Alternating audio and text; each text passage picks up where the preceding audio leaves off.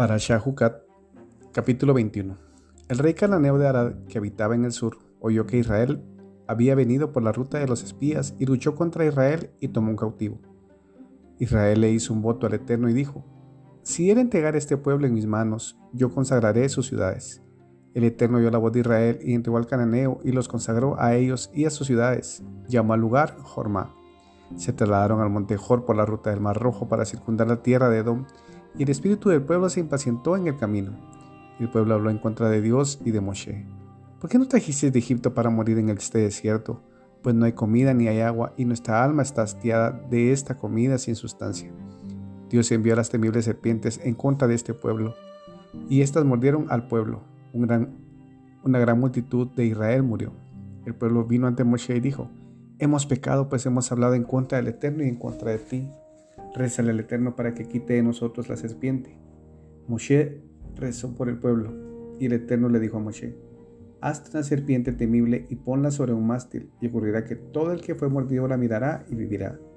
Moshe hizo una serpiente de cobre y la colocó sobre el mástil. Y ocurría que si la serpiente había mordido a un hombre, éste miraba a la serpiente de cobre y vivía. Los hijos de Israel se trasladaron y acamparon en Obot. Se trasladaron de Obot y acamparon en los pasajes desolados del desierto frente a Moab, hacia el sol saliente.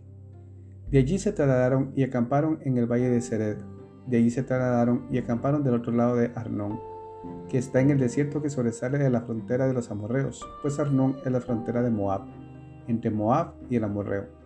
Por eso, en el ruido de las guerras del Eterno dice, el regalo del mar rojo y los arroyos de Arnón, la efusión de los ríos cuando viró para asentarse en Ar y se apoyó sobre la frontera de Moab, y de allí hacia la fuente de la que el Eterno le dijo a Moshe, reúne al pueblo y les daré agua. Entonces Israel cantó esta canción, Elévate, oh fuente, anúncialo, pozo que cavaron los príncipes, que los nobles del pueblo excavaron a través de un legislador con su ara, un regalo del desierto.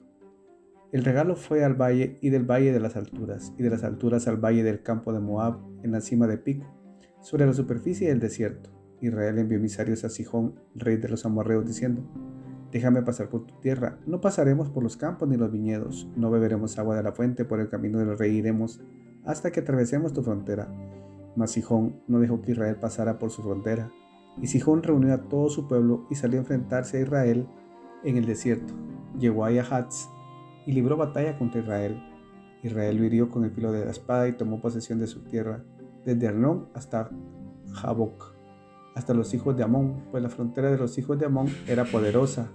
Israel tomó todas estas ciudades e Israel se estableció en todas las ciudades amorreas, en Heshbón y en todos sus suburbios, pues Heshbón era la ciudad de Sihón, rey de los amorreos, y había librado guerra contra, el primer rey de Moab y había tomado toda la tierra que estaba en su poder, hasta Arnón.